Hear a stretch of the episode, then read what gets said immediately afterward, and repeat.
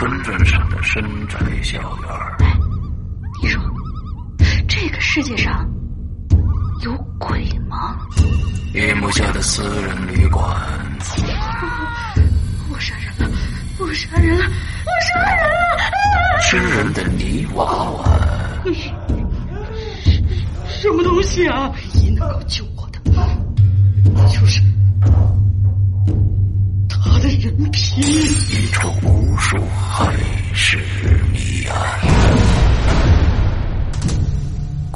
天为你带来蒋家小院，作者清水衙门，由龙鳞播讲。二零一七年九月二十九日，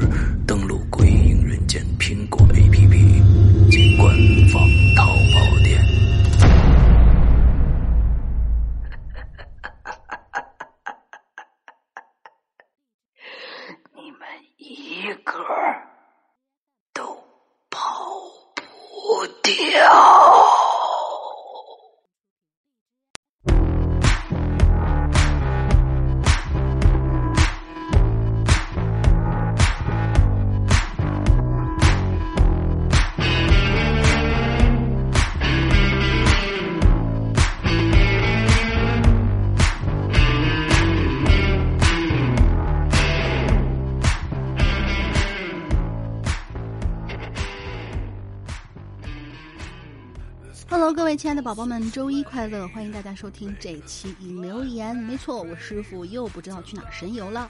开玩笑的，其实他是去学习了，然后他没有时间跟我一起录节目，所以他那天说：“徒弟啊，这一期节目辛苦你啦。”然后我就很胸有成竹的说：“嗯，对，我知道，你就是想让我宣布一下，下个星期哦不，应该是这个星期，也就是二十三号晚上，我们八点钟开始在花椒直播《扬言怪谈》里面的。”中元节跨夜直播，到时候宝宝们一定要来参加。所以，因为没有这次的有人跟我唠闲白儿呢，哎，没人跟我唠闲白儿这个事儿吧，有时候也挺尴尬的。因为我不像老大，偷偷跟大家透露一下啊，老大是一个一个人都能玩得很嗨的人，但是我呢，一个人属于不吭气的人，所以面对着嗯一大堆的人在这儿。听着我在这说事情的话，我自己也唠不出什么闲班来，所以我估计啊，这一期的收听量又会很少。没关系，我们可以尽快的进入主题，节省掉跳过闲班同学们的时间，来看看。我不知道这次有没有人跳过闲班，我这么短的闲班你们就不要跳了噻，好不好？给我个面子嘛，对吧？我也不经常来，嗯，不是，我我我也不经常自个儿来，对不对？呃，好吧。你们石阳哥的面子都不给，那估计我的闲板你们估计是整期都不会听了。OK，无所谓，还是有一些宝宝会坚持听下去，就要听大玲玲到底有多尬聊，好吧？那么我就尬聊起来。这一期的主题，我们快速进入主题啊，真的是快速进入主题。嗯，因为我是个有什么说什么的人。这一期的主题呢，就是人在什么图？你听说过人在旅途，人在囧途，人在什么乱七八糟的途？那么我们这一次就是人在什么途，讲的就是呢，你出门在外的时候，到底会遇到一些什么事情？无论你是在外边在路上发生的事情啦，或者说是，呃，在酒店里面啦，或者在公路上面，总之你不在家，或者是在出差的旅途当中发生的一些事情，随便大家怎么写吧。这次的。话题的留言还是非常非常踊跃的，是不是？你们觉得这一期老大肯定不在，然后想要给他留一期，还是想要让我把自个儿累死呢？我告诉你们，我这次的稿子的长度可是跟我们两个人一起念的时候稿子长度是一样的。如果我要累死，然后下一期出不来的话，你们要负责。嗯。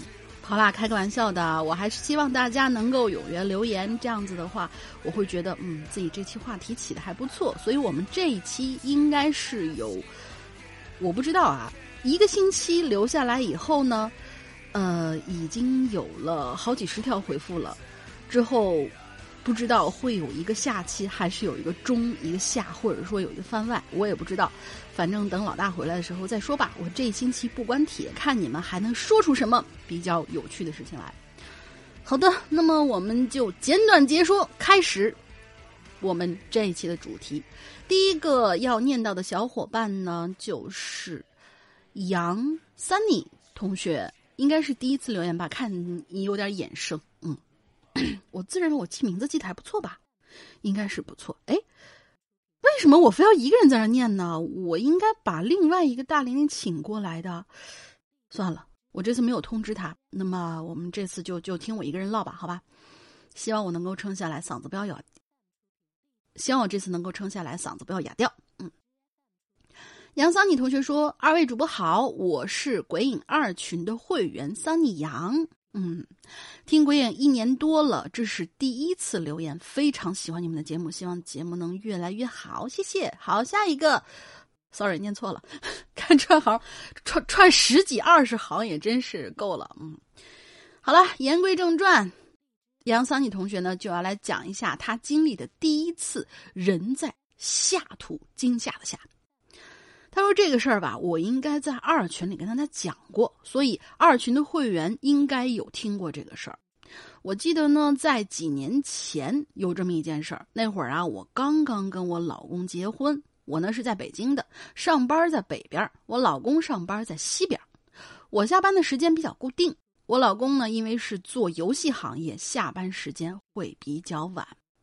当时呢，我们俩住在南城婆婆家里，所以那阵子啊，每天我下班要坐地铁十三号线转。二号线再转一号线到玉泉路哇，十三号线，十三号线应该在望京那边吧？然后你这是到国贸转线，我终于不再是路痴了！天哪，我终于知道每个线到底是从哪开了，恭喜恭喜我自己！嗯，好吧，好尴尬。等到我老公公司的时候，刚好他可以下班，然后我们两个再一起回家。真的是真爱，嗯，路程呢有点曲折。还记得那会儿是秋天了，北京的秋天都挺短的。那天我也是同样下班，开始长途跋涉的地铁行程。在地铁时候呢，因为比较无聊，我一般都是戴着耳机听歌，声音啊放的比较大。就是大到，如果旁边有人跟我说话，我只能看到最对方的嘴巴在动，但是听不到对方的声音。其实你跟我一个毛病，嗯，而且我是一般只听书或者只听歌，什么看电视剧这种不是我的那个什么。因为大家都知道嘛，上星期我被老大露底，就是我晕车，对 我强烈的晕车，嗯。然后呢，这位同学就在车上边听音乐边玩一款手机消除游戏，我们就暂听，暂时叫他消消乐吧。终于，地铁线路换乘到了一号线，我上了车，人还是挺多的。一号线没有不挤的时候，亲。找了一个相对空一些的地方站着，专心致志的玩着手机。过了一会儿啊，我就感觉到我身后有个人在紧紧的贴着我。我觉得非常不舒服，但是想的，嗯，车里的人很多，难免会挤嘛，我就往前挪了一小步。但是谁成想，我身后的人也跟着往前挪了一步，还是跟我紧贴着。我就下意识的回头看了一眼，是一个年轻的男的，很瘦，干巴巴瘦的那种。这么冷的天儿，他就只穿了一件有点轻薄的长袖长裤的运动衣。他看着我，我也看着他，场面颇为尴尬。我就转头啊，又挪了一步，结果他还是跟了一步，贴着我。但是这一次，他开始跟我说话了。我去，这色狼还挺胆儿大的呀！因为就是我们在公共汽车上经常会遇到这样子，就是。借着公共车、公交车或者地铁非常拥挤的时候，贴在女生身上，然后就不知道想干嘛的这些人，非常非常的恶心。这种情况下，要么你就大嘴巴呼他，真的真的要大嘴巴呼他；要么就大声的指出来他到底想干嘛。像这种情况下，如果说是被占了便宜还不吭气的话，这种情况我觉得是在助长这些人的士气啊。所以，我们看看这位同学他是怎么解决的。这个人呢，就把脑袋靠过来，离得我很近。但是他在说话的时候啊，由于我耳机声音很大，我知道他在说话，可是隐约的可以听到他的一点点声音，却听不清他在说什么。我就感觉有点怕了，觉得这人是不是有神经病啊？眼看着呀，车就要过了万寿路，要到五棵松站了。五棵松之后就是玉泉路了。我估计啊，我是遇上变态了。嗯，我看了看离门口比较近的地方还算空，就直接走到那个位置站着，顺便也把耳机的音量调小了。我当时还心里有点小庆幸的想，这回你不会还要跟过来吧？对呀，这有点太不要脸了。如果直接跟过去的话，结果我一回头，好家伙，那男的还真是不要脸，真的就跟过来了，还就站在我身后，还是贴着我，又跟我说话。我就把耳机音量调小，我就听他跟我说：“说你要下车吗？下车就该下车，下一站就该下车了吧。”我没理他，他又继续说：“你下不下呀？”我当时心里很乱呢，我也在想，我到底下不下车呀？马上到五棵松站了，我要不直接五棵松站下了，然后跑出去找地铁工作人员求助，或者还是忍一忍到玉泉路站下了，给我老公打电话求助，还是怎么怎么样的？总之啊，心里就是乱七八糟，不知道该怎么办好了。正在这个时候，车到五棵松站了，门打开。这男的就把手放在了我的肩膀上，对我说：“走啊，走啊，下车啦！”然后还轻轻的推我，我就顺势侧了一下身躲开他。这男的可能以为是我要下车呢，然后他就走下了车，站在车下面冲我喊：“快下车呀，赶紧的，快下来呀！”我当时一声没吭，就站在车上也不敢动，然后车门就关紧了。我瞬间啊就松了一口气。然后就看到那男的站在原地，死死的看着我一动不动，直到那辆车从他面前开走了。然后我就感觉大脑一片空白呀，好像是刚刚都在做一场梦一样。到了玉泉站路，我战战兢兢的下了车，各种左右看，害怕他会不会跟过来呀。我跑出了地铁站，马上就给我老公打电话。老公正好下班，等等我见了他以后，一下就哭了出来。老公看见我哭了，有点懵，问我怎么回事啊？我就跟他说了，然后我就觉得特别的后怕，感觉幸亏当时我没有跟那人搭话。如果我跟他搭话了，他说我是他媳妇儿或者女朋友，吵架呢，分手呢，那可怎么办呢？我觉得我真是完了。嗯，你平常应该是，呃，科普的这些推送或者说是，就是普法这些帖子应该没少看，真的真的会有。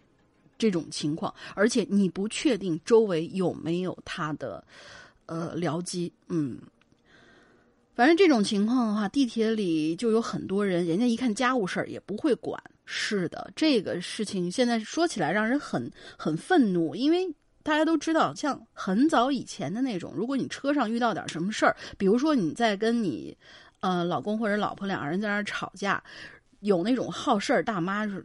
不管认识不认识啊，都会上来就哎呀，小两口有什么说不开呢？别吵了。但是现在人啊，普遍都是低，要么就是低头族，要么就是，呃，就是比较，比较就是冷态度的那种吧，冷处理，不愿意。就是上次我还记得有一个朋友有意识的跟我说，说是他呀特别怀念坐车的时候那种，哎，我就这一路上。比如说我邻座挨着一个什么人，然后我可能跟人家聊两句，我也不看手机，我跟人聊两句。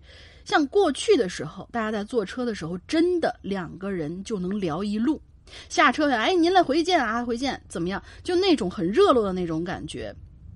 他，哦，不知道外面有个什么东西经过，不好意思啊，大家现在声音有点大，但又不像是打雷，估计是车，sorry。然后呢？嗯，我的这位朋友就有意识的说是想跟周围的这些人，嗯，也不是搭讪，就是说是想找一找以前那种感觉，看看现代人是不是真的那么冷漠。结果一车厢的人，无论男女老少，基本上没有一个跟他搭茬儿别人看他的眼光甚至还有点不对。他下了车以后啊，就跟我感叹说是：“哎，现在世道真是变了。”所以，嗯。单身乘车的姑娘们，还是做好自我保护，或者说是有意识的提防着自己身边这些比较奇怪的这些人。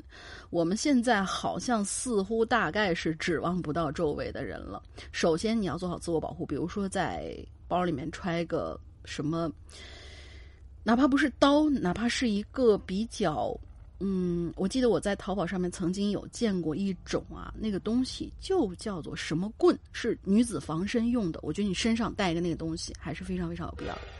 OK，扯远了，我们呃继续看看他怎么把这件事情讲完。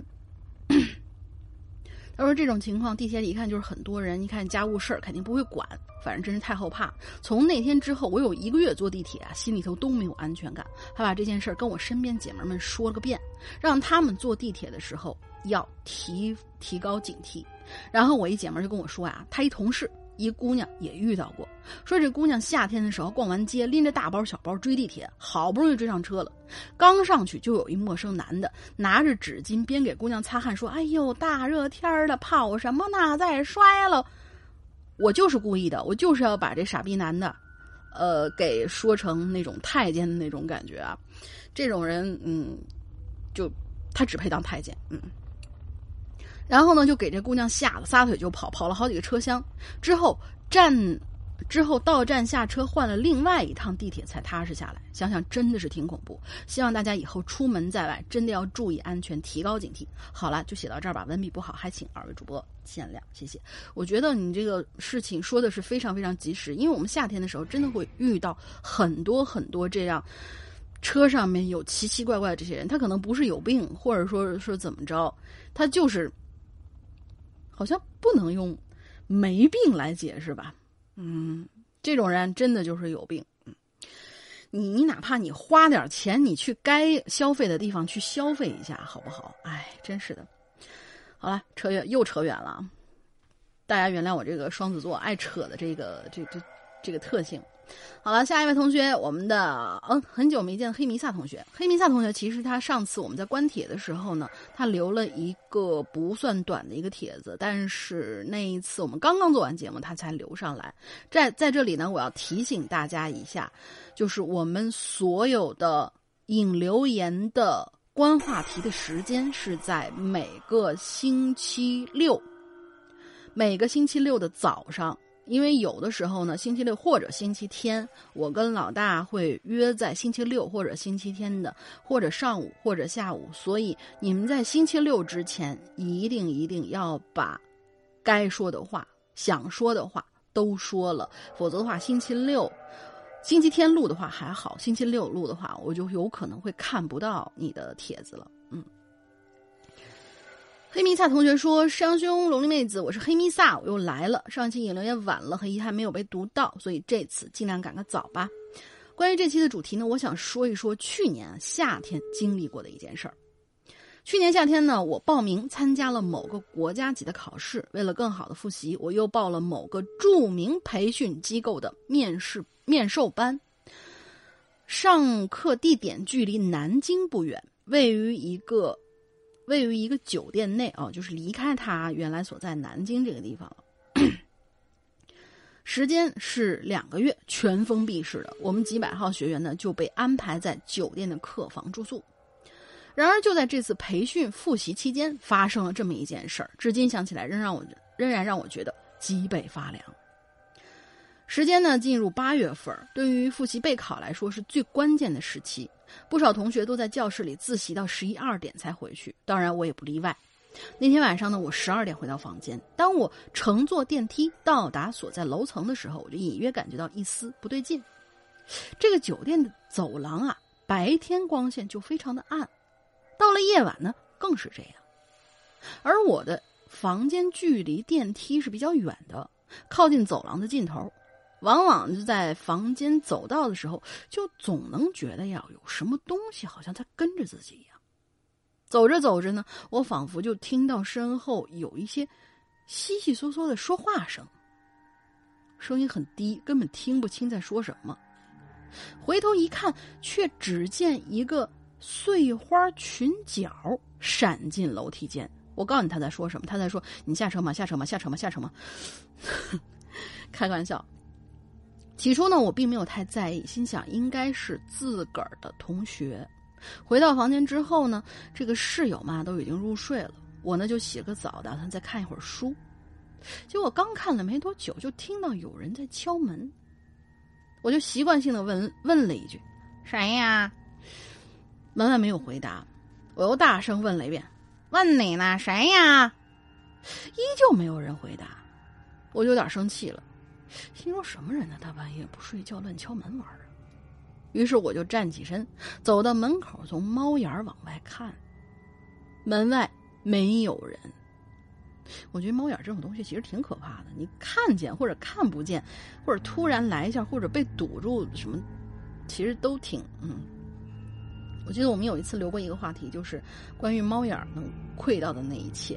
猫眼这个东西确实是，呃，反正我现在是门上是没有猫眼的。我喜欢就是拉开窗户，直接探出脑袋去问谁。嗯，对，就是这么一个不知道算是傻大胆还是大胆的一个举动啊。门外没有人呢，我就回到了桌边继续看书。刚坐下，这敲门声啊就又再次响起来。我一边问我说：“谁呀？这么大半夜的？”就一边起身走到了门口。当我再一次从猫眼往外看的时候，那一幕差点吓得我叫出来。我看到门外站着一个人，是个女的，背对着门，只能看见长发披肩的后脑勺。但是，那敲门的声音仍旧在继续。我虽然没有看见他的手，但是可以判定他是把手伸到了背后，正在敲门。我勒个去！我被吓得不轻啊！但还是屏住了呼吸，从猫眼里死死盯着他看，想看到他下，看看他下一步还有什么举动。他又像刚才那样持续的敲门，敲了大概不到一分钟，然后就缓缓的离开了。而当他走远的时候，我才看清楚她下身穿的裙子，就是一个碎花裙子，跟我之前在走廊看到的裙角是一个花色的。那一那一晚我是一宿没睡，第二天早上我就把这件事告诉了室友，结果室友都不信，坚持认为那女的呀是什么失足失足妇女之类的。好在那之后，那个女的再也没有来过。再后来呢，培训结束了，我也在当地顺利的通过了考试，目前呢也从事着一份不错的职业。只是我始终不知道的是，那个女的到底是谁，又为什么要用这种奇怪的姿势来敲门？确实是挺奇怪的，嗯，而且我觉得这种没有结果的这种事情啊，很让人觉得。嗯，有可以想的空间。后来呢，跟同学们在群里聊天我得知了那个酒店以前呐，呃，以及周围的小区的一些情况。据说啊，他们那一带确实有不干净的东西，但是我仍然无法确定，那天晚上我遇到到底是人还是来自另外一个世界的朋友。故事就说到这儿，虽然有点短，但是聊胜于无。最后忍不住要催一下石阳哥，嗯。安卓 APP 什么时候正式公布？我等的花儿都谢了。嗯，摄像哥让我们统一口径，就说是嗯，明天对，明天嗯，明天。呃，至于嗯，明天是什么时候？反反正就是明天嘛，你们自个儿理解嘛，对不对？明白了吧？嗯，好嘞。下一个，布克银墨林同学应该也是一位新同学，没有看过这个名字。他分的非常清楚啊。前面部分是闲白部分。他说：“二位主播好，我是一个恐怖惊悚题材的爱好者，听归音有好些年头了，哇，好些年头，这才怪，这才来留言啊！听久了二位的声音，总觉得别的都差点意思。归音的制作确实很精良啊，不是拍马屁。嗯，这个，嗯，我会帮你转达给山哥，让他开心一下的。每次听到耐不住要表达一些。”对于恐怖惊悚题材的理解，自己呢也有尝试写一些小故事，只怪没什么自信，缺乏执行力，错过了很多征文比赛和引留言，表示忏悔。没关系啊，如果你有一些故事的话，也可以写在我们的，比如说是鬼友在交流这些板块的，就是你自己可以建立帖的这些东西。如果我们你你可以尽量写的好一点，并且呃夸张一点也没关系。你可以以留言的形式，或者以讲故事的形式来留，说不定你的这些故事也能入选到我们 VIP 专区的怪藏呢。嗯，所以今天斗胆注册留言，讲一点和本期主题有关的小故事。好，闲聊部分结束，下面是正文。这小的时候啊，我喜欢在睡觉前让父亲给我讲故事。不知从什么时候开始啊，这故事的内容就从《伊索寓言》《安徒生》《格林》逐渐变成世界未解之谜、幼阳杂祖，还有《聊斋志异》，特别是画皮。我估计啊，你老爸是在用这些方式企图吓唬你，然后，呃。让你别再缠着他讲故事了，不然的话只会更害怕。但是，我估计这个方法不怎么奏效，因为小孩儿尤其是小孩儿会这样，越害怕的东西他越想听。是我能记起来的第一个阴影，阴影对阴影，就是之前他父亲给他讲故事的这些过去。我是越听越害怕，但是越害怕却越要听。你看就是这样嘛，不恐怖的话都睡不着觉。可是那些作品是浩如浩瀚如烟，父亲呢时时把文言翻译成我能听懂的白话，是颇费功夫的，这也需要一定的功力啊。嗯，我一时半会儿呢也没能力自行琢磨。再之后，睡前至睡前故事就变成了父亲听说的一些地方性的怪谈，以及一些父亲自己都快睡着的时候，在半梦半醒中。模糊的语言组成的没有前因、没有结局的故事。以下要说的呢，就是一个关于在途中的地方怪谈，是父亲从我太奶奶那儿听说的。说到这儿，我可以，嗯，邀请这位亲，嗯，你可以采访一下下你的父亲。大家如果有听到我们上上周还是上上上周。更新的那个女鬼友跟她的女儿两个人交谈的时候，我们觉得那种形式还是比较有意思的。你可以投稿给我们，投稿的音频可以发在鬼影人间圈 A 新浪点 com，嗯，这个邮箱里面欢迎你哦。下面就是他的故事啦。我的老家呢在川北的某市，川陕交接，又是嘉陵江的沿岸，水路运输至少要至少。至少从前清到解放前，相较于其他地方算是比较发达的，是重要的货物集散地。不少的商贩呢会从陕西汉中进货，走陆路入川到我的老家。在这趟旅途中，阻隔着数座大山。如果商贩不赶时间的话，通常呢会绕过一座山，此山的名字我已经不得而知。方位啊，大概在米仓山以北。若是商贩赶时间过山之前呢，就要有所准备。首先呢，你要吃饱喝足，保证在山中不要逗留。而最重要的是，两只手臂要套上护住手和两个臂膀的竹筒。哇，这个，这这这个，嗯，是有什么人会拧你胳膊吗？不知道啊，再继续往下看看。这山路在茂密的林中并不明显。呃，你跟两三个搭伴的商贩背着一背篓的货物，尽可能快的赶路。有任何风吹草动，都会让你紧张的四下张望，但你绝对不会停下你的脚步。逐渐的，你可能会感到林中开始传出了似乎不属于植物和岩石的声音，然后你就加快脚步，那林中的声响也随着你的脚步。的频率变快，或者逐渐变快，逐渐清晰，那也是一个会动的东西。你依旧没有减缓你的速度，同时开始张望同伴，同伴也像你一样开始奔跑，想要离开那个地方。左脚，右脚，左脚，右脚，左右，左右。当你把精力只放在调整自己的呼吸和双脚的频率上时，视野的局限只能在正前方。然而，你奔跑的脚步声和林中那逐渐清晰的声音，就像是两个胡乱打鼓的人，从节奏不一的凌乱的鼓点儿逐渐敲起了同样节奏的急促的鼓点儿，并且越来越快。你终于体力不支，侧头向林子里看过去。林中突然会窜出一只野兔。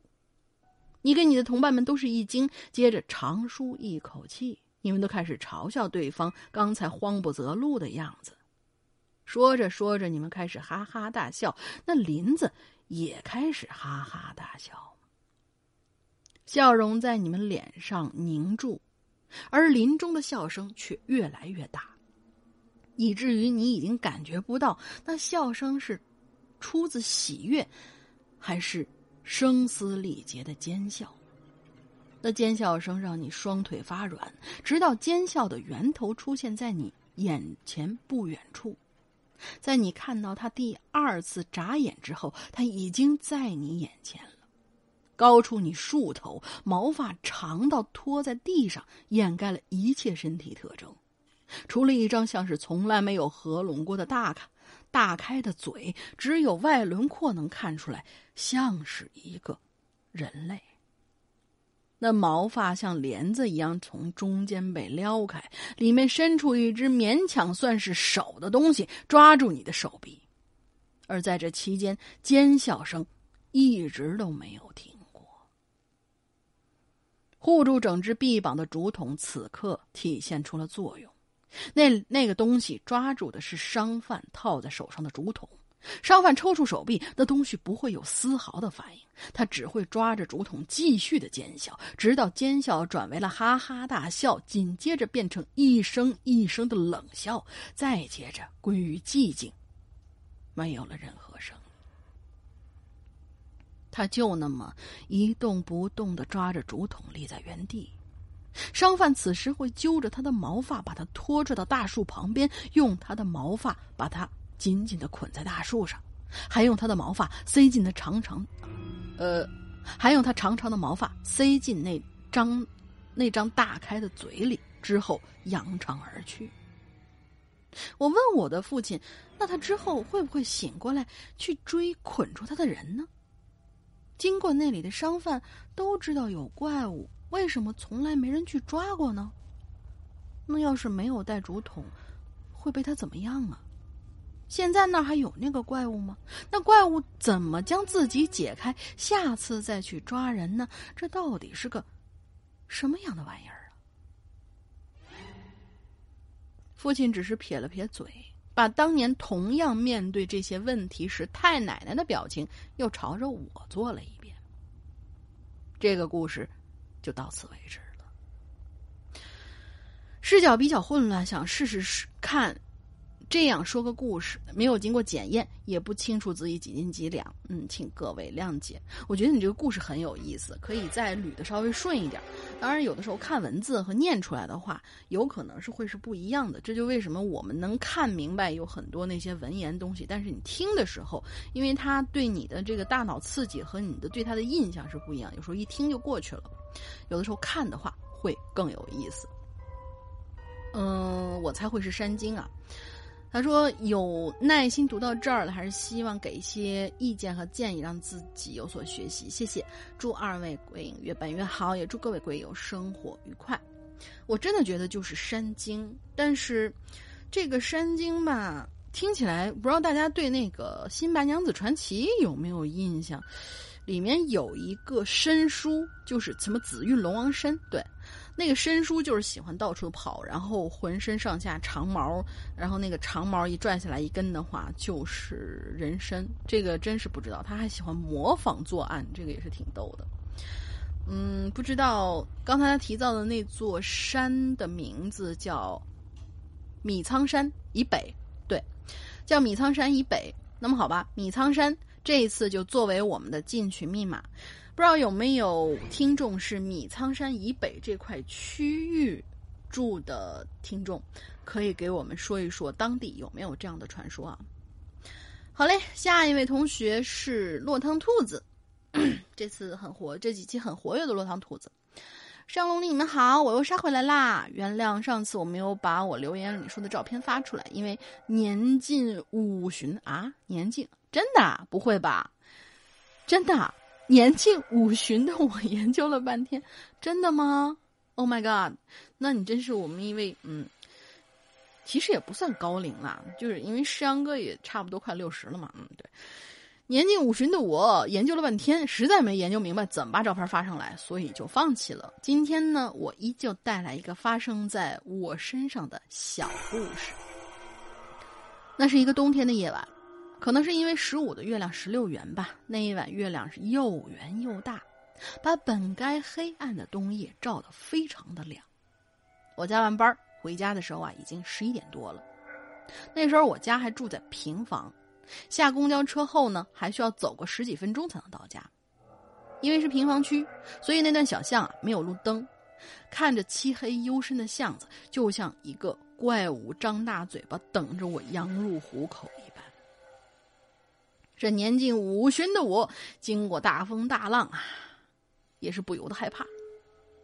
正当我拐弯正准备进入小巷的时候，忽然看见看到离我十米左右的一堵墙下面站着一个女人，大概三四十、三十来岁左右。就看到这个女的呀，冲着墙壁，穿着一件到脚腕长的红色羽绒服，头发又黑又长又乱，简单的扎成了一个辫子，梳在后脑勺上。这女的就是那样一动不动的朝着墙壁站着，手里也没有拿手机，所以应该不是拿着手机在那里打电话或者在等人。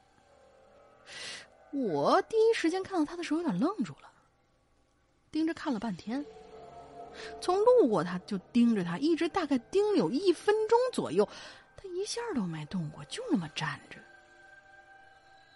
突然之间，我就反应过来了，感觉自己头皮都吓得竖起来了，拔腿就直接跑啊！真实的感觉就是，真实的。真实的感觉到了，恐怖片里面演的那都是真的呀！人被吓到极限的第一反应肯定是不敢动，而且喊不出声，头发吓得竖起来。这些原来真的都是会发生的。不过，幸好我跑回家以后什么都没发生。现在回想起来，我觉得我看到的应该是个人，或许呢他是精神不太好吧，因为当时啊他好像在看着他的影子。不过，在那样的夜晚里，那样的环境里，那样的场景里，而且只有我一个人，即使是人，也够我害怕的。好了，今天的故事讲完了，下次有机会我给大家讲一个我差点被拉替身的故事。拜拜。其实，这种情况之下，鬼完全不如人可怕，因为你想啊，你想象出来的鬼也就那几个样子，比如说。嗯，我们这位五旬的不知道是男同志还是女同志，对，五旬就要被称为同志了啊。只有我们就是四旬的就被称为大叔，然后我们三旬的呢就被称为是大哥，被称为被二旬的这些呢就被称为是小哥哥。网恋吗？我林正英 抓鬼的，对。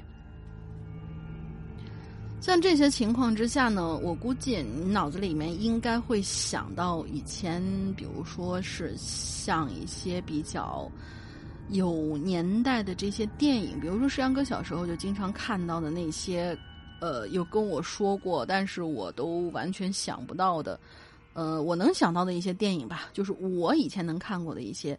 老的电影，比如说什么《黑楼孤魂》啦，或者说是老版的，就是大陆版拍的《夜半歌声》啊。其实那些里边，你看到最后，它都是人在作怪。除了《黑楼孤魂》里面，他们他很隐射的讲了一个好像是鬼故事，还有那个我们一直都没有等到它上映，等到一个点映就他娘的被取消了的那个。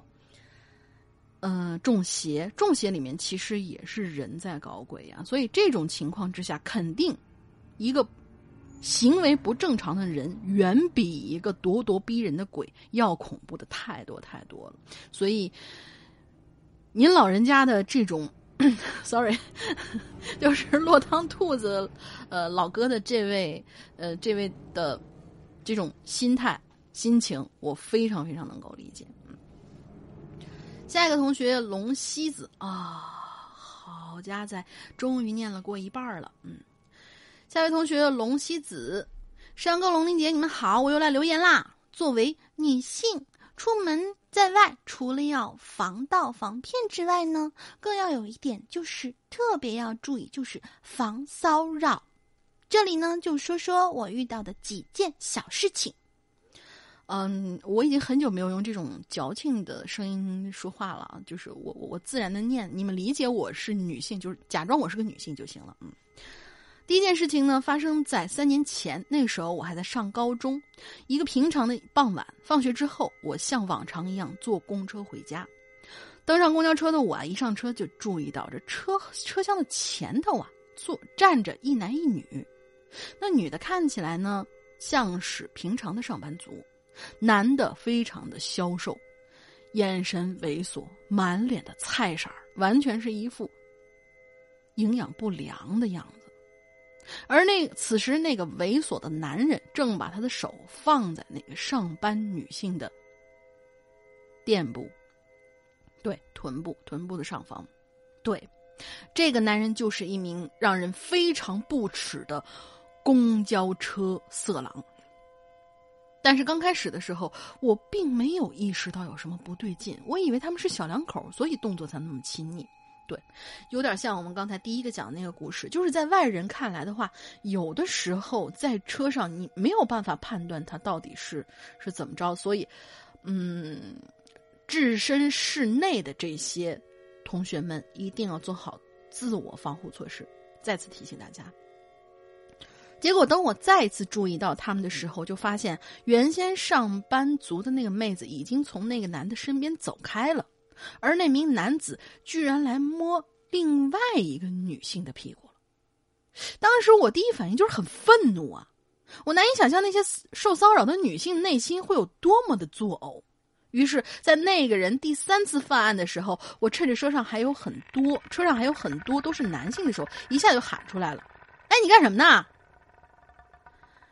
人群之中，一个跟我年龄相仿、穿着高中制服的女孩子低着头，被几个成年男子护在了身前，而那个猥琐的色狼则是被众人施以注目礼。这帮人还不错，还够意思，嗯，没有有事就往后缩。这个要给这位、这几位成年男子鼓个掌。后来那事情怎么样？我其实并不知道，因为公交车的下一站就是我要去的地方。现在想想，当时做的有几点不太对：一就是不应该把我的真实目的、目的地暴露出来，虽然别人也不知道是真还是假；二是这种情况见义勇为其实是不可取的，更妥当的方式是应该找司机来处理。后来，我的家人也教育我不应该把自己暴露在这么危险的环境之下。毕竟，那个猥琐男如果要袭击我的话，并不能保证周围的人一定会出手相助。所以，无论什么时候，都要在保证自己安全的情况下再去帮助别人。太对了。第二个故事呢，是发生在我上大一的时候。有一次呢，我在车站等车，准备去火车站，一个浑身脏兮兮的男的呀，就过来找我搭话。缠着我要给我，呃，缠着我要我给他一点现金买回家的火车票。我拒绝了给他现金，也拒绝了在网络上帮他订票。但是呢，他还是不依不饶的要我带他去火车站，帮他在自助售票机那里买票。我非常害怕呀，但唯恐直接拒绝会导致那个人有过激的反应，因为我们两个的距离啊有点近。所以我假意同意带他去车站买票，然后上了公交，并在车上偷偷的通过微信告诉了我父亲，有个陌生人缠着我，同时还拍了照片发给他。到了火车站，我尽量跟那个人保持一定的距，我尽量跟那个人保持一定的距离，同时同时拒绝回答他所有的提问。一直到了自助售票机那里，趁他开始缠着另外一个小伙子的当口，我就跑了出去，直接找来了火车站的值班警员。等警员开始跟他训话，我才趁机跑进了车站。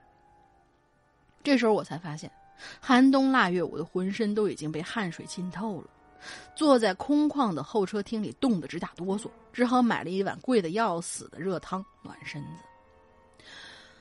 龙西子同学确实给我们提供了非常非常多的经验，真的就是在人越多的地方，就是人多的地方，这什么鸟都有。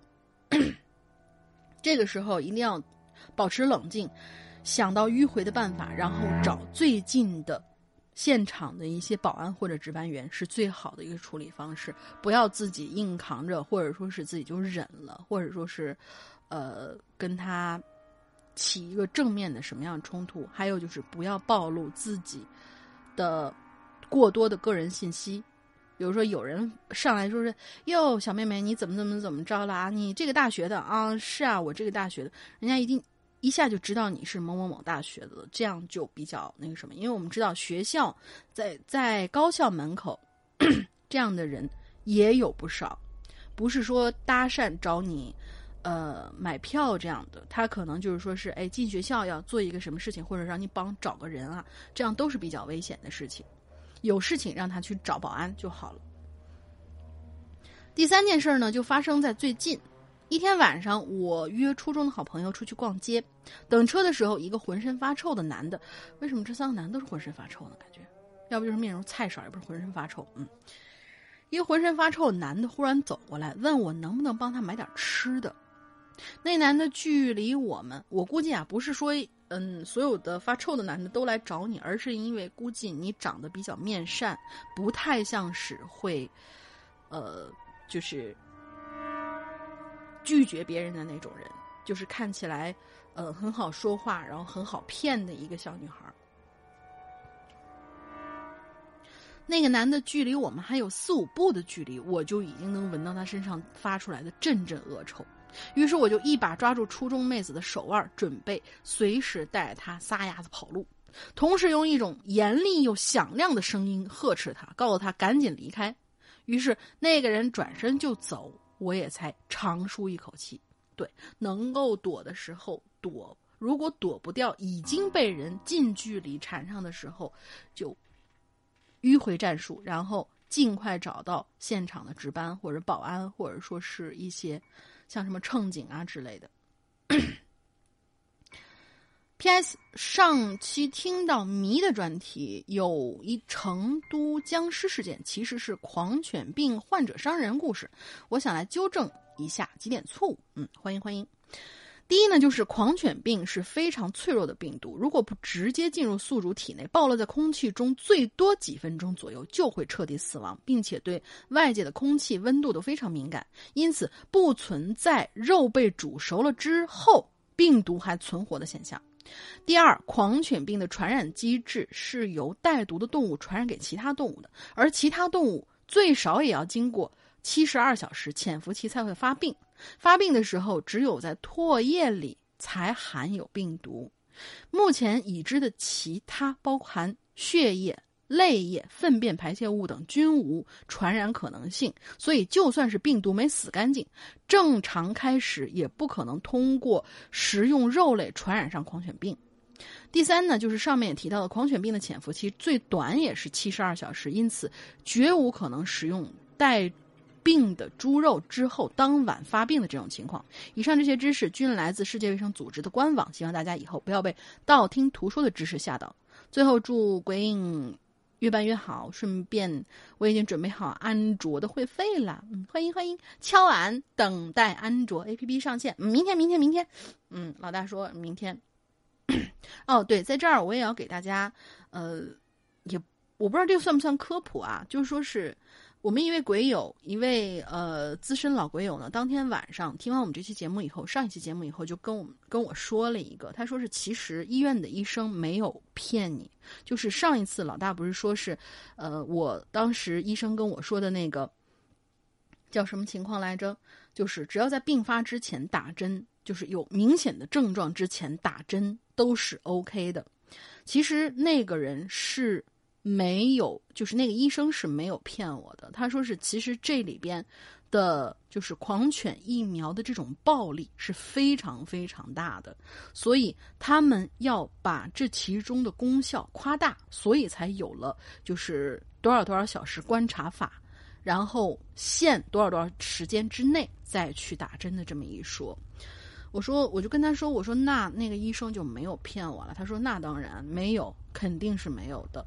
所以如果大家不放心的话，我上次去的是一个北京市我们这一片区域的一个三甲级医院，所以那个地方的医生在面对着那么多病人的话，我想，如果他在蒙我的情况之下被别人听到，或者他同样的话也对每天到他这儿来很多就诊的人也同样重复，因为大家都知道，可能不会有很多，呃，可能也会有很多人像我这样，就是存着侥幸心理，就是觉得嗯，不打不打就不打吧，无所谓，然后拖了很长时间再去打的，在。十个患者里面，至少会有一个像我这样问出这样问题的一个人吧。就是说是，那我多长时间之内打是没有问题。如果他朝我这样解释是可以的，但是他如果朝其他人也这样解释，作为一个三甲医院的医生，都已经在那么久了，那么他会不会早就已经被开除出去了？所以他说的这个话是要对他自己负责的。但是当时他给我建议的是什么呢？他是把话说到了的。他说。我觉得你现在不打免疫球蛋白也 OK，但是你要签一个免免责声明。意思就是什么呢？就是咱们经常说那种，反正话是我带到了，乐不乐意干那是你的事情。你要觉得不放心，你可以打；你要觉得放心，那我们这里有个免责声明，你要去签一下。这个是你自愿的，而不是他会劝阻你说是你一定要打，否则的话你就死定了。而且受伤的人呢，一般都是打狂犬疫苗，而你如果为了防止其他的，他有可能会建议你去打破伤风，还有免疫球蛋白，总共应该是三种东西。我当时好像是有打破伤风，然后有输液去消炎，因为我的手已经肿了嘛。嗯，之后就是免疫球蛋白我没有打。他说的是，就医生说的是不打也行，就当时的医生那个大概的意思就是这个样子的。所以大家以后被小动物啊什么，就是因为被小动物咬伤的话是分三级伤痕，好像就是舔一下算一种，刮掉皮儿算一种，见血或者伤口伤口很深算一种。好像是三分三个等级，然后这三个等级的话，如果你不放心，你都可以去咨询当地的比较靠谱的一些医院。仅代表我个人观点，不是我这个人观点也是从医生那里听过来的呀。嗯，好吧，对，就是这样。然后呃，龙西子同学呢还补充了一下，说是。呃，他的第二个故事啊，有一点没说明白，就是我在等车的地方，距离火车站只有一站路，而我当时等车的地方啊是有一点前不着村后不着店的地方，所以我才想着先去火车站摆脱他。现在想想，我脑子还是有点秀的，这计划太曲里拐弯了。如果他在公车上或者路上袭击我，那我就插翅难飞了。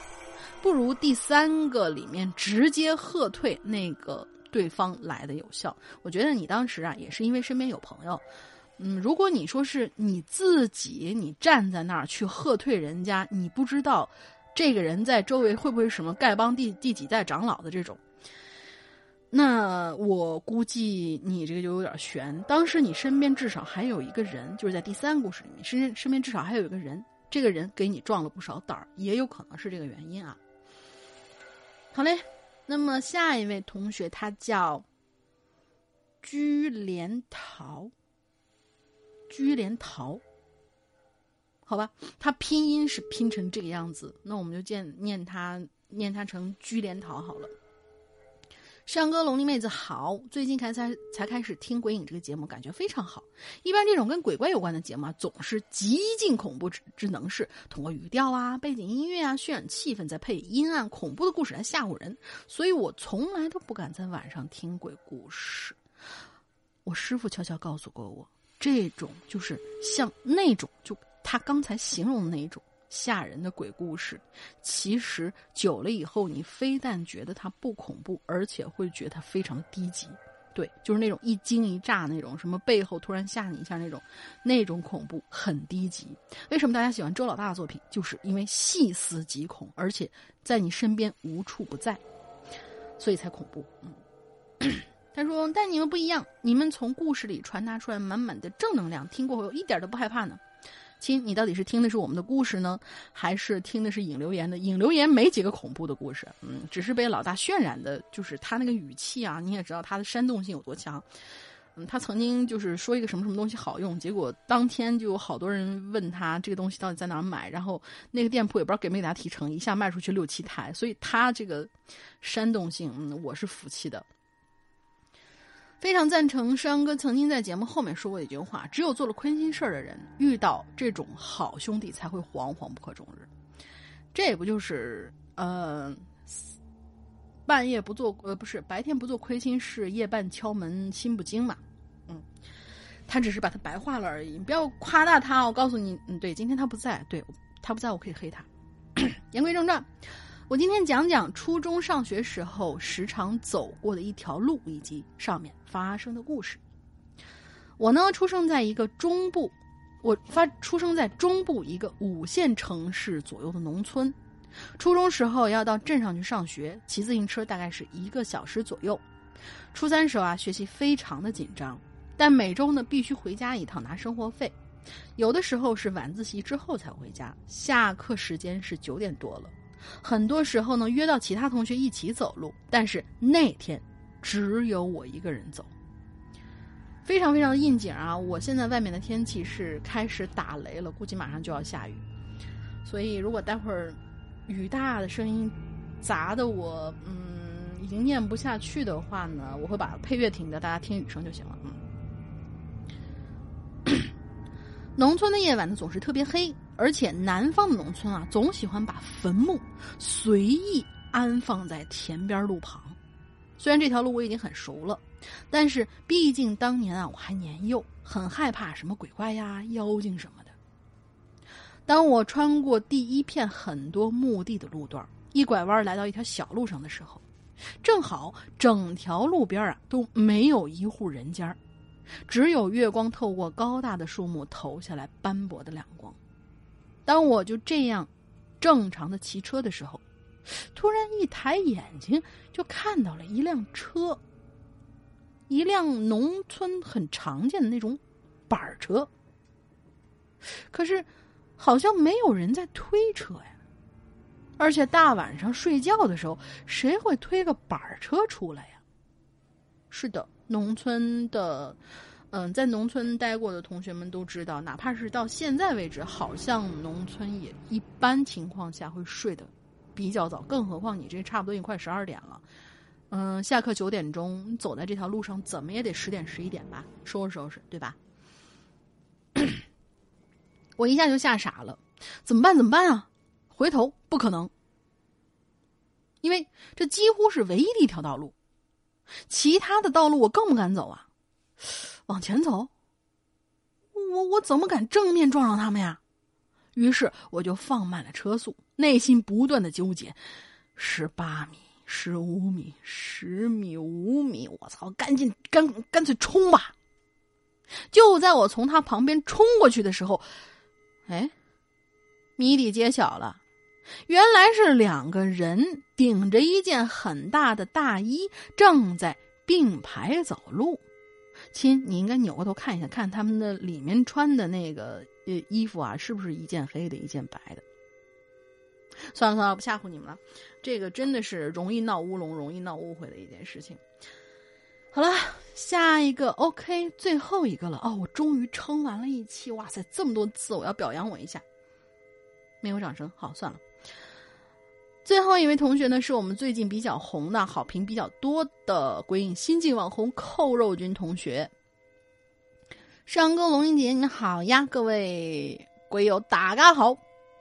对不起，我不会念那个不会广东话，大家凑合听。我系扣肉君，本人呢算是一个自驾游的爱好者，没事儿就想出去走走。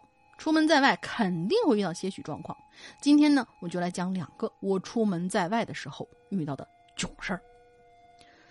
第一个故事，就在前几年呐，骑行就是骑自行车，或者说是骑辆单车电呃，或者说是应该是有摩托吧，还是骑自行车去西藏是特别流行的。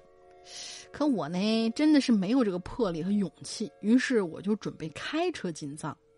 经过将近半个月的准备，我和我的加拿大的一位朋友，暂且叫他小 A，嗯，万年不嗯不变的路人小 A 啊。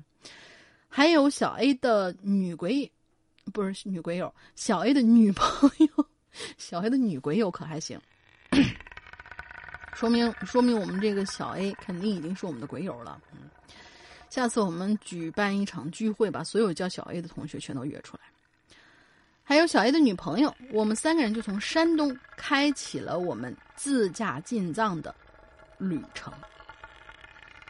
这进藏啊有两条路，三幺八国道和青藏高速。我们本着要玩就好好玩的态度，选择了三幺八国道进藏，进呃青藏高速出藏。这三幺八国道呢是从雅安开始，我们是二零一六年的六月四号真正进入了三幺八的路途的。一路上的美景真是无法用言语表达，甚至到了无法用照片表达的那种程度。看到了金沙江的气势，感受到了澜沧江的壮阔和孤独。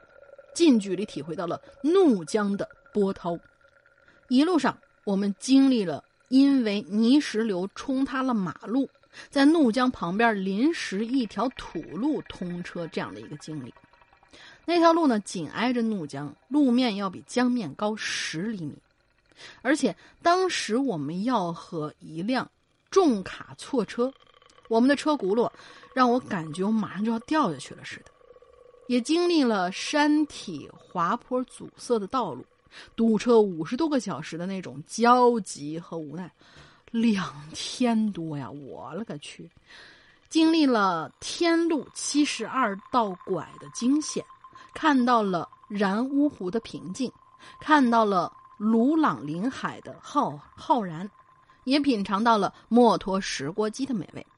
开过了世界上最深的雅鲁藏布大峡谷，到了通麦天险的时候，我们就犹豫了。看着那条还不过两米的路上排满了车，下面就是万丈深渊啊！这段路已经发生了数千次车毁人亡的事故了。听旁边车里的人说呀，前几天有辆大巴掉进了下面的帕隆藏普江里，呃，帕隆藏布江里。这段路仅仅十四公里，却要走两个多钟头。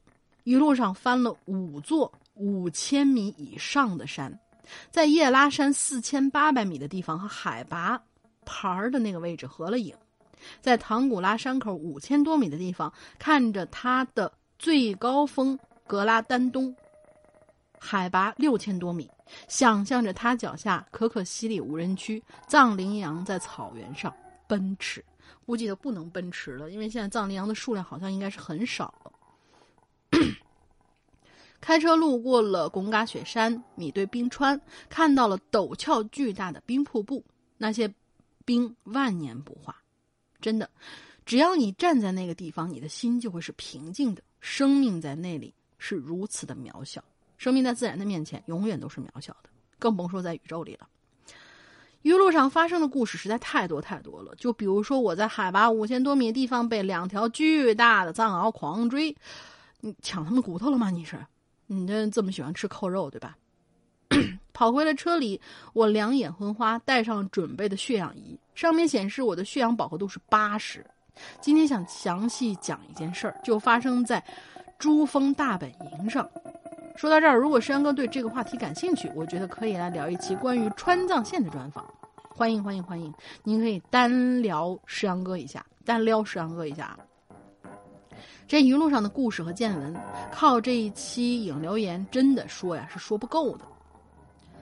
我们经历了二十多天的旅程，终于到达了传说中的珠峰大本营，海拔五千二百多米。跟那边的管理人员签了手续之后呢，我们就开始支帐篷了。到了晚上，在漫天繁星的映衬下，我这个电灯泡显得更加的明亮了。明呃，简单的吃过了晚饭，我就准备回帐篷睡觉了，给那两位一点私人的时间。那天我也还，那天我也开了好久的车，非常的累，钻进睡袋就睡着了。就在夜里头，我睡得迷迷糊糊的时候，就感觉我的帐篷被人拉开了。隐约能感觉到我背后有个人走进来，躺了下来。哎，我立刻来精神了，因为他们两个睡的是另外一个帐篷，我这边没有理由会有人进来呀。我就想，会不会有人认错了帐篷呢？就准备起身看看。结果我转过身，就发现我这帐篷里头一个人都没有。但是我的帐篷确实是被人拉开了，还真奇怪，会不会是雪女啊？一进来之后化掉了。我呢就爬出了睡袋，从帐篷里走出去，看到小 A 的帐篷是关着的，周边又只有离得比较远的零零散散几个人在聊天。回到帐篷里检查了一下，发现我的东西也都在呀。嘿，奇怪了啊！我当时心想，应该让错，认错了吧？拉开帐篷发现不是自己的，然后就走了。可认错了没关系，你倒是给我拉上了，真是没素质。这么想着，我就继续睡下了。但是感觉睡了又没多一会儿，我就听见帐篷外有人在喊我，是小 A。我就爬起来看看表，才三点多。我就走出去问他，我说怎么回事啊？他说你刚才有没有进过我们帐篷啊？我感觉里面进人了，而且帐篷完全被拉开了。我听完就告诉他，我刚才也这样，帐篷被拉开了。当时我们俩警惕心就起来了。小 A 疑心又特别重，我们俩就想着晚上也不睡了。也不敢再睡了，小 A 就说：“去问问那边醒着的人吧，万一他们要是看到了之前谁在我们这边闲晃呢？”等他回来以后，面色特别凝重。这小 A 啊就告诉我，说那边几个人也是发现帐篷被人拉开了，怕丢东西，这才让几个人在那儿守夜。至于这件事具体因为什么，我们也不清楚，但是我们什么东西都没有丢，而且之后。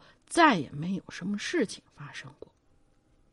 这是第一件事啊。第二件呢，就是我在加拿大的时候发生的事儿。这个故事没有灵异存在，纯粹就是囧。嗯，每年呢，一到九月份，加拿大多伦多周围的红叶就开始变疯了。哦，不对，是枫叶开始变红了。加拿大的国旗不就是红了的枫叶嘛？我们就想着去看看这个场景呗。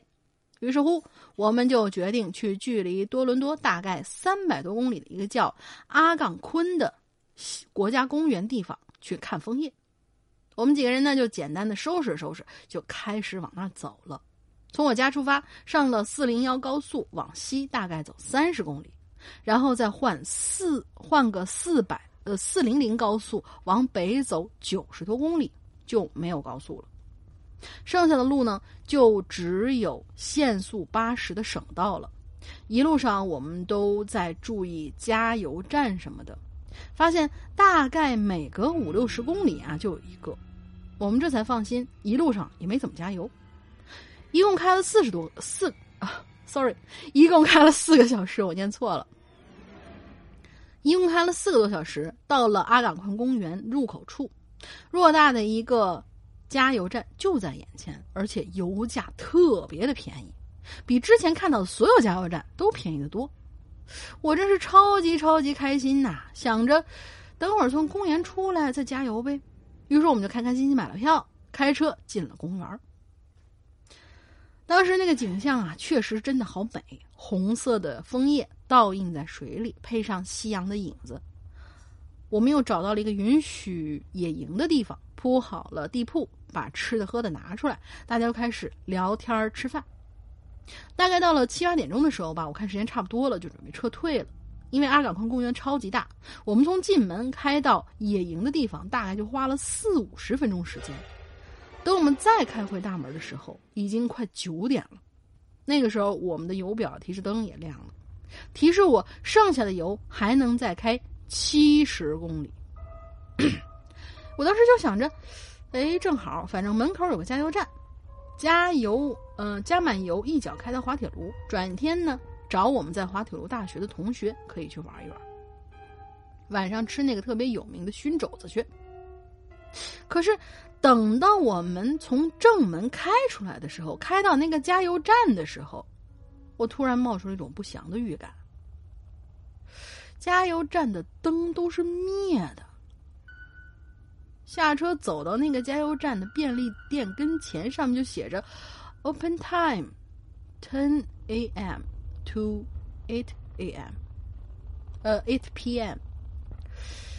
我当时就想，我操，我他妈第一次听到加油站不是二十四小时的，但是也没办法，手机导航呗，找最近的加油站，大概五十多个公里，那也没办法，我们就开着去了。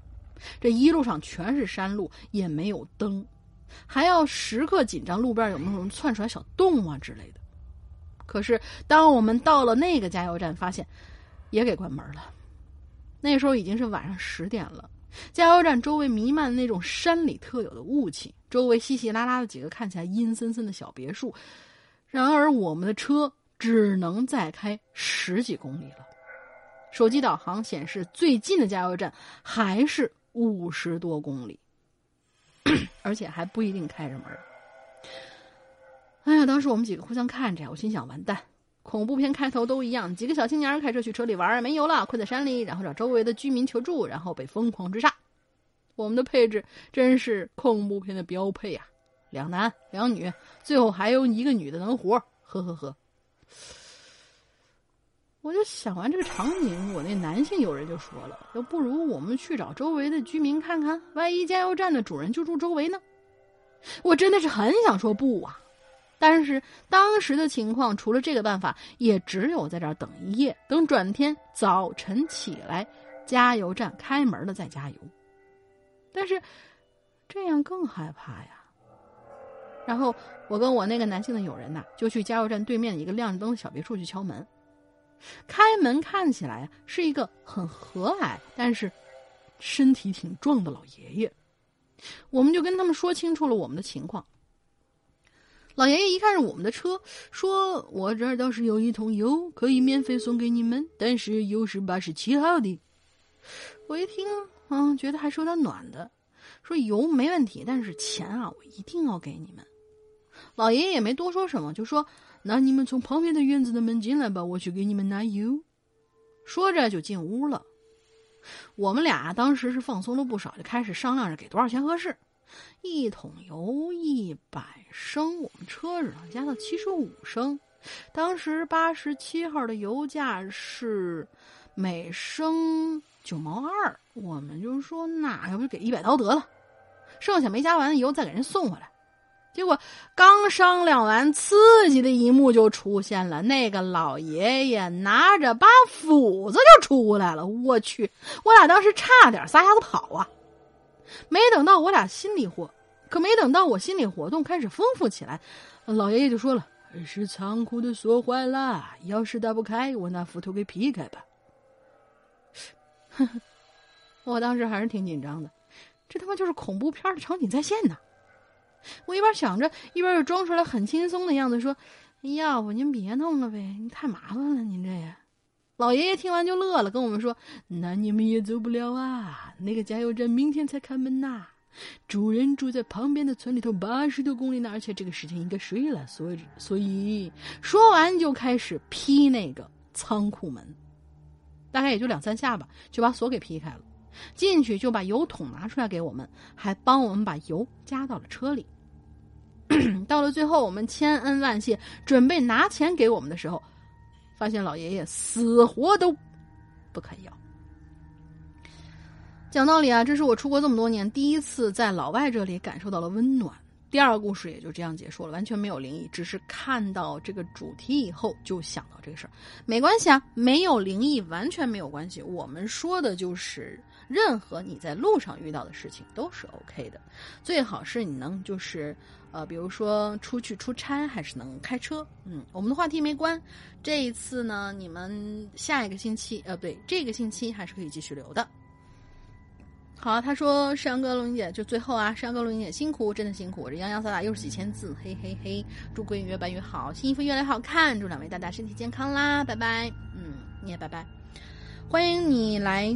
再次做一期你的川藏线上面经历的这些事情啊，那个川藏一直对我们来说是一个非常非常神奇的事情。但是我也在想啊，如果你们真的是要开这么老远的话，你们至少是走大概三分之二的路程的时候加上一下下油吧，不然也不会搞到这么这么囧。万一真的碰上那个老爷爷是拿着斧子要出来对你们哼哼哈嘿怎么办？对吧？好了。呃，那么今天所有的故事就全部结束了。这应该是上半集，下半集我们等山哥回来再一起做。嗯，最后呢，我们按照惯例再推广一下我们的鬼影人间 APP 会员，目前为止，目前为止只有还是只有苹果能够下载。呃，App Store 里面搜索“鬼影人间 ”APP，然后就可以下载了。注册了以后呢，你就可以加入我们的会员，里面有非常非常多的，大概总计的期数大概有四五百，不知道啊，四五百期的节目。你现在看看我们。现在在你的免费平台上有多少的节目？我估计现在我们 A P P 里会员专区的节目应该是以那个基数往上翻倍的。当然了，你注册了会员以后，呃，不是你注册了是归注册了，你购买会员是另外一条程序，你可以直接购买，但是苹果要无情拿走我们百分之三十，这个方法我们不推荐。你可以加“鬼影会员全拼”这样的微信号去找我们的搞鸡毛的英子姐姐，然后她。就是给她在那儿转账，然后开通，这样的话，我们能多赚一点点嘛，对不对？我们搞会员制，我们是要吃饭饭的，嗯。所以呢，对于我们正在更新什么故事，就是喜欢穷追不舍剧的那些同学，穷追不舍段子，每天都希望听到一期更新的同学，欢迎你来加入我们，因为我们真的是天天都在更新，更新不同的板块。目前板块里面有已经有好多好多精彩的内容了。如果你想听什么精彩的内容呢？欢迎你去听上一期结尾时候山哥说那个完整版。我这里嗓子有点扛不住了，只能说到这里。更多的秘密等着你们去自己探究。当然了，你能够听到的内容仅限于你开通的时候那个时间起，对头一年，就是说我们二三八元啊。二百三十八块钱，只限你对头开通这一年里面更新的这些内容。这些节目，如果你下载以后，就永远都属于你。如果你的会员过期以后，你不想续费了，也永远都属于你，可以保留在你这 A P P 里面。嗯，这只是会员区的一个一个地方。现在我要来解一个疑问啊！上一次有一个同学告诉我们，说是第八季现在已经上线了，可是呢？他的第八季却提示他要去购买，这就变成了一个问题。是什么问题呢？就是如果你在已上架，也就是你打开我们 A P P 以后，上面有一个首页，底下不是有四个分类吗？嗯，一个是首页，一个是列表，还有一个是什么玩意儿？我不记得了。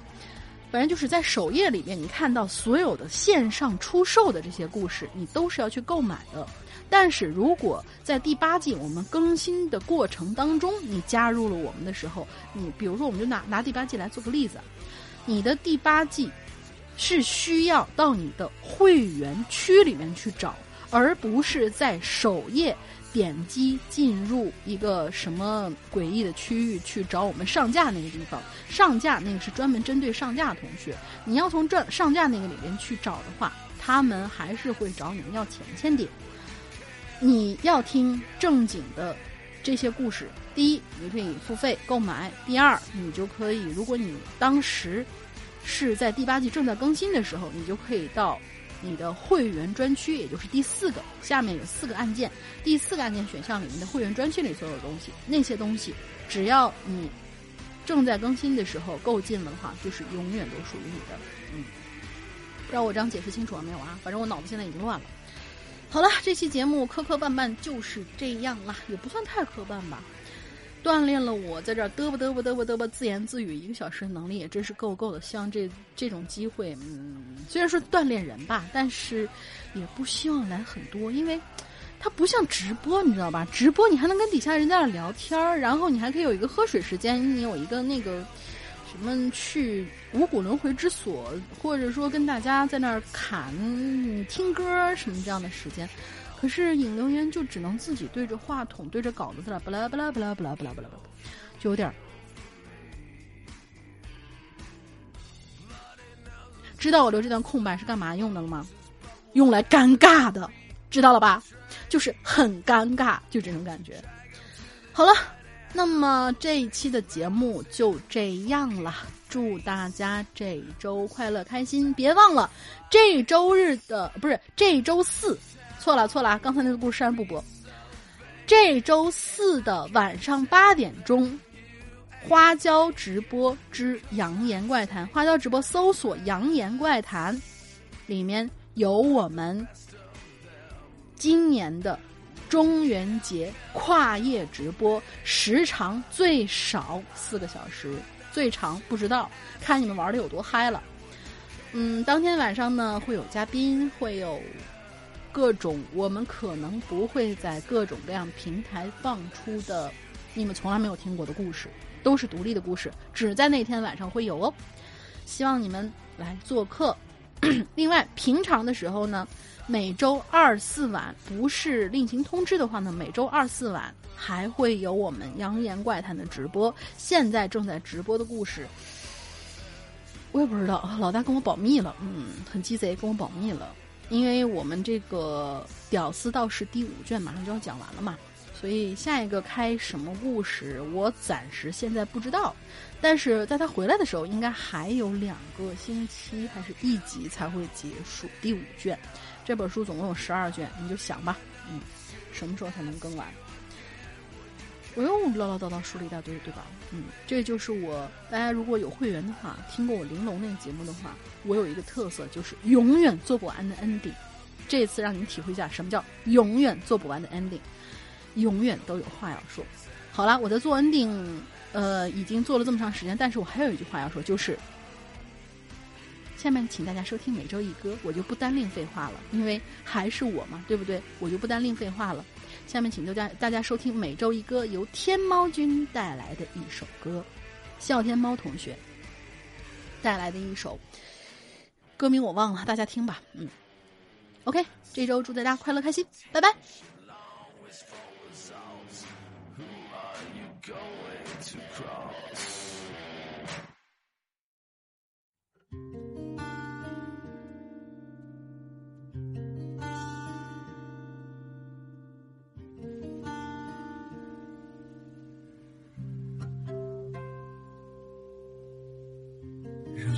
在灿烂中死去，